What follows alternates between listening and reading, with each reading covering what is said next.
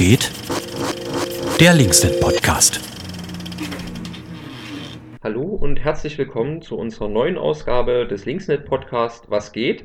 Heute mit einer Premiere. Wir haben nämlich den Marc, der heute seinen Einstand bei uns im Podcast hat. Willkommen an diesem Montag. Halli, hallo, grüß dich, jo. Genau, als ich dich letzte Woche moderiert, äh, nein, nominiert habe, so heißt das, habe ich natürlich ein bisschen den Hinterkopf, äh, Gedanken im Hinterkopf gehabt. Du warst ja zusammen mit Jule und anderen Abgeordneten, obwohl du natürlich kein Abgeordneter bist, äh, auf einer Reise. Vielleicht hat ja dein Aufreger der letzten Woche was damit zu tun. Vielleicht hast du aber auch einen anderen. Das werden wir gleich erfahren. nee, schon tatsächlich mit, mit der Reise. Oh, fuck! Genau. Ja, wir, wir waren ja in Polen aufgrund der, der Situation, die sich seit August 2021 da entwickelt hat, dass mehr und mehr Menschen dann eben über Belarus, Polen nach Europa gekommen sind und sich die Menschenrechtslage dann auch in Polen ja sehr schlecht dargestellt hat. Gut war sie dann, glaube ich, an keinem Punkt. Und was sich ja dort entwickelt hat, ist unter anderem, dass ähm, eine Sperrzone entlang der Grenze entwickelt wurde, dass Menschen, die nicht gepushbackt wurden, was ähm, die gängige Praxis ist, in, in Haftlager innerhalb Polens kommen. Das ist soweit ja auch bekannt. Was mir in dieser Dimension jetzt so ganz neu war, war, dass es so eine Art Bürgerinnenwehr da gibt, so eine Art, ähm, also es nennt sich irgendwie Armee zur Territorialverteidigung, was so, die haben so einen paramilitärischen Charakter und sind im Prinzip erstmal polnische Staatsbürgerinnen, die da mit Uniform und Waffen ausgerüstet werden und einfach mit die Grenze, ja, äh, an der Grenze Geflüchtete abwehren mit sollen.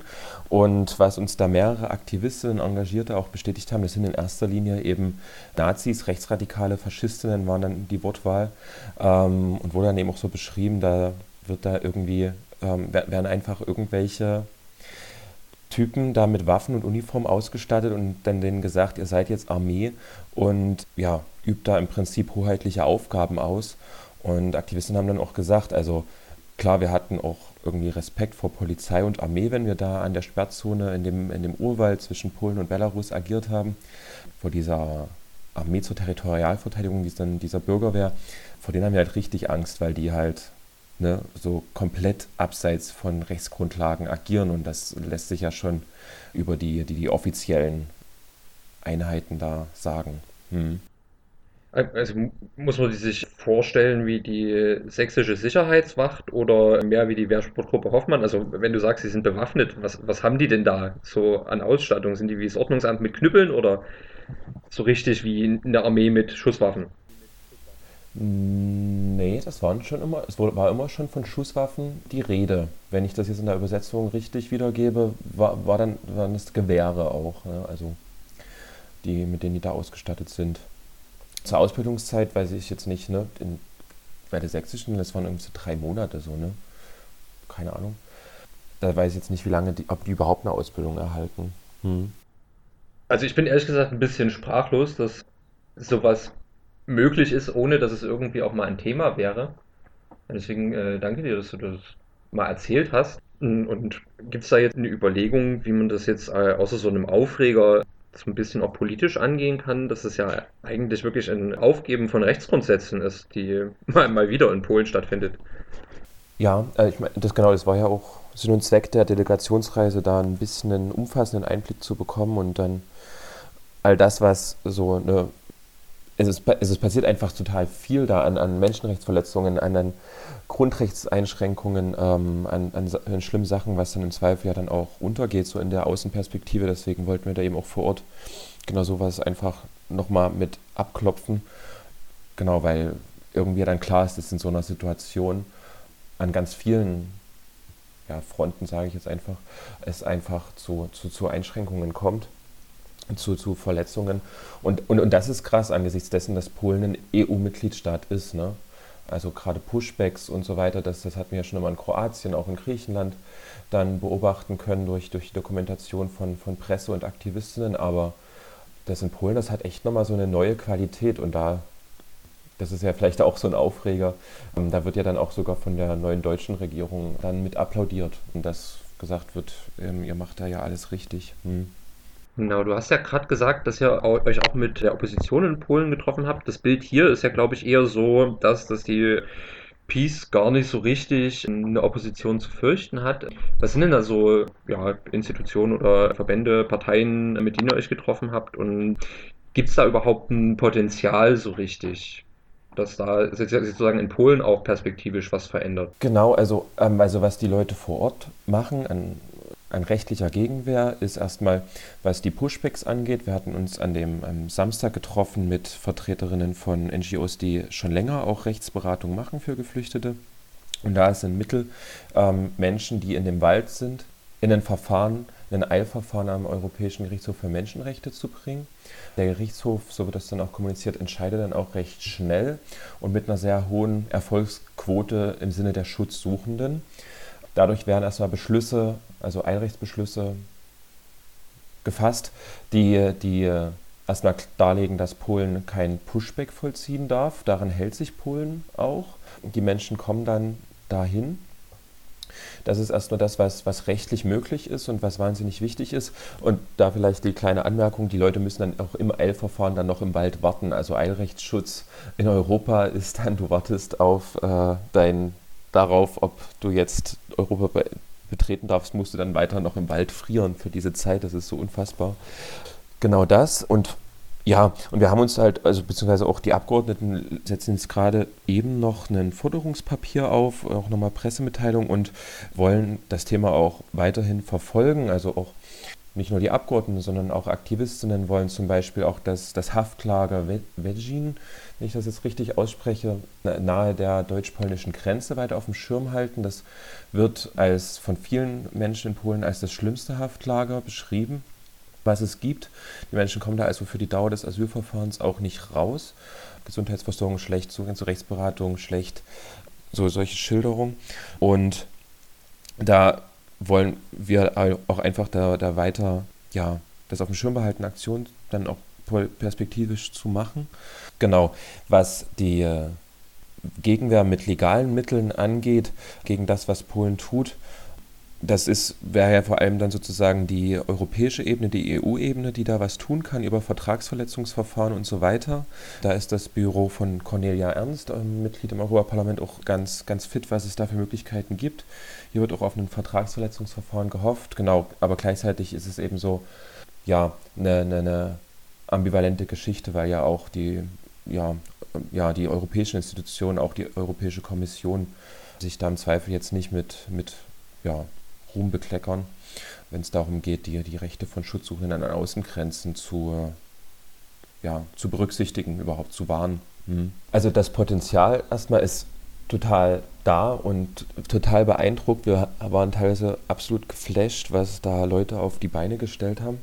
Vielleicht erstmal im Parlament. Also wir haben uns mit Abgeordneten von Nova Levica, der Neuen Linken, von Rasem, auch einer linken Partei, und den, den Grünen, den Zeloni, getroffen. Genau, und ja, die machen ihre Parlamentsarbeit da ne, und versuchen da auch das, was im Rahmen des Möglichen besteht, aber ist eingeschränkt. Also zum Beispiel hat er dann mal gefragt, einen Untersuchungsausschuss, da haben die gar nicht die mögliche, also die, die, die dafür notwendige, also die, die Sperrklausel im Parlament nicht, um den einberufen zu können, sowas. Genau, aber sind da wohl auch dran und das auch zu kritisieren. Genau, aber was eben auf aktivistischer Seite geschieht, ist einmal, ne, was ich jetzt schon angesprochen habe, der, der Aktivismus, der, auf, der, der sich auf einer legalen Ebene bewegt, über Öffentlichkeitsarbeit, aber eben auch darin, Rechtsprechung des Europäischen Gerichtshofs für Menschenrechte zu produzieren, rechtliche Beratung für Geflüchtete zu leisten, dass trotz der massiven Einschränkungen für Rechtsberatungen in den Haftlagern dennoch auch Anwältinnen, Beraterinnen in irgendeiner Form wenigstens ein paar Menschen da zu ihren Rechten beraten können, Rechtsschutz gewährleisten können. Und dann gibt es ja, also eine Aktivistin, Kasia Wipper, sie hat auch gesagt, dass wir ihren Namen dann mit ver verwenden können oder sagen können. Die hat gesagt, im Prinzip gibt es über ganz Polen verstreut eine Art ja, Untergrundnetzwerk oder, oder Nebengesellschaft sozusagen, die tatsächlich eine massive Solidaritätsstruktur aufgebaut haben. Und das fand ich tatsächlich absolut beeindruckend. Also von dem, dem Urwald zwischen Polen und Belarus angefangen, die Leute da rauszuholen, dann auch wirklich da reinzugehen, nach Leuten zu suchen, regelrecht zu fahnden. Also eine andere Aktivistin hat es beschrieben, wir haben dann, den, dann so gewisse Gebiete, wenn wir nach Menschen ge gesucht haben, in dem Fall waren es tatsächlich auch Kinder, den, den Wald in Raster eingeteilt sind dadurch und haben die gesucht die Menschen dann raus, dann irgendwo unterbringen, dann weiterfahren aus Ostpolen weg und dann auch, ne, klar, die, die, die sollen dann natürlich auch nicht in Haftlager, sondern möchten dann auch weiter nach, nach Westeuropa. Das ist Wahnsinn, was da vor sich geht und in wie vielen Städten in Polen da Menschen aktiv sind und wie wir auch gemerkt haben, sich teilweise nicht gegenseitig kennen, aber sozusagen so über ganz viele informelle Strukturen ja, die, die Leute da rausholen so und auch äh, durch Polen bringen. Nee, also es klingt auf jeden Fall mega beeindruckend und ich stelle mir das auch für die Aktivistinnen ziemlich gefährlich vor in so einem feindlichen Umfeld. Also da ist wahrscheinlich auch Anonymität der einzelnen AkteurInnen der einzige Schutz, den sie so richtig haben, kann ich mir vorstellen. Also es gibt diejenigen, die da auch sehr viel Wert drauf legen, dass sie anonym bleiben mit guten Gründen, aber es gibt auch diejenigen, ne, die, die Kasia Wupper, ich war mir bei ihr auch am Anfang gar nicht so sicher, ob sie das ob wir jetzt ihren Namen auch verwenden können, aber sie hat dann schon auch stark gemacht, ich stehe auch so für meinen mit meinem Namen dazu, gehe auch in die Sperrzone rein und begreife mich jetzt auch gar nicht so als Aktivistin, sondern einfach als Bürgerin, die hier am, am, am Wald wohnt, schon lange auch aktiv ist in, in ja, Klima-Umweltbewegungen, die den Schutz des, des Urwalds da zum Ziel haben, in den Frauenstreiks, was ja, die sich ja in ganz Polen auch gebildet haben aufgrund der Abtreibungsgesetze dort, der, der, neuen Abtreibungsgesetzgebung. Und dann sagen, ich, ich, ich bin eine Bürgerin und ich mache ja das, was richtig ist. So. Und aber genau, also es ist im Prinzip auch ein, Netzwerk, was, was in vielerlei Hinsicht dann eben auch im Verborgenen agieren muss. Mhm. Ja, also ich kann mir vorstellen, dass man nach so einer, ja, so einer Erfahrung sicherlich auch ein paar Tage braucht, um das zu verarbeiten und einzuordnen. Weiß nicht, vielleicht schon als Überleitung, deine Pläne für diese Woche, siehst du schon einen Aufreger auf dich zukommen? Äh, nee, tatsächlich bin ich noch so ein bisschen am, am Ordnen. Wir sind jetzt letzte Nacht erst wiedergekommen. Ich gehe mal von aus, dass irgendwelche Aufreger kommen. es zeichnet, ich weiß es nicht. Hm. Ne, die Woche bleibt so ein bisschen jetzt die Nacharbeit der Delegationsreise, genau das ein bisschen noch einzuordnen. Und ansonsten, morgen, morgen, das ist leicht, morgen haben wir ein Gespräch, ich mache noch einen anderen Podcast zu, zu Abschiebungen mit Sandra Münch von, von Bon Courage. Und da sprechen wir, machen wir ein Vorgespräch mit der No Border Assembly aus Berlin zu Abschiebungen. Und die werden bestimmt einiges zu sagen haben, was, was da äh, passiert in Berlin bezüglich Abschiebungen. Genau, Schleichwerbung. Genau, und ansonsten ja, bleibt genau das Thema an den Außengrenzen die Woche tatsächlich noch akut, eben auch gerade was, den, was die direkte Unterstützung von Geflüchteten angeht. Mhm. Ja, ich glaube, Schleichwerbung funktioniert nur so richtig gut, wenn man auch den Namen nennt, wie der Podcast heißt. Ach so, ja, so nicht bestellt heißt der. genau. Hm. Kann ich auf jeden Fall nur empfehlen, den mal anzuhören. Das ist wirklich, gibt einen spannenden Einblick in sehr viel Scheiße, die in unserer Gesellschaft läuft. Ich glaube, so kann man das grob ober, oberthematisieren. Aber genau, vielleicht, es läuft vielleicht auch einiges einfach gut in all dieser Scheiße läuft einiges vielleicht gut, vielleicht so formuliert. Einfach, wie gesagt, selbst in dieser massiven ja, Dunkelheit, sage ich jetzt mal so metaphorisch, die da in Polen Einzug gehalten hat. Also diese, die Kassia hat dann eben auch gesagt, ne, ähm, Demokratie stirbt hier. Halten die da irgendwie so das einfach das Licht am Laufen. Und ich fand das dann im Vergleich zu auch so den, den sächsischen oder generell den Zuständen in den neuen Bundesländern so krass, wie, wie, wie schlimm es sein kann, und, und es dennoch eben nach wie vor so viele Menschen gibt, die ja das, ja, wie sie gesagt hat, das Richtige dann tun. Hm. Vielleicht ist es ja auch einfach eine Notwendigkeit, wenn, wenn quasi das Unrecht so offen, offen auf der Hand liegt, dass dann vielleicht mehr Menschen sagen, nee, also als Demokratin ziehe ich dann nicht mit. Aber das ist auch eher eine These. Also es gibt ganz viel Hoffnung. Hm. Es sind Nee, aber es sind tatsächlich nicht nur, also was ist nicht nur, aber es sind jetzt nicht so, so die Aktivisti, Aktivisti, die da agieren, sondern wirklich so Menschen, die Bürgerinnen sind und sagen, ich heiße das nicht gut, was hier geschieht und ähm, fange an einfach und fange an überhaupt erst mal was zu tun.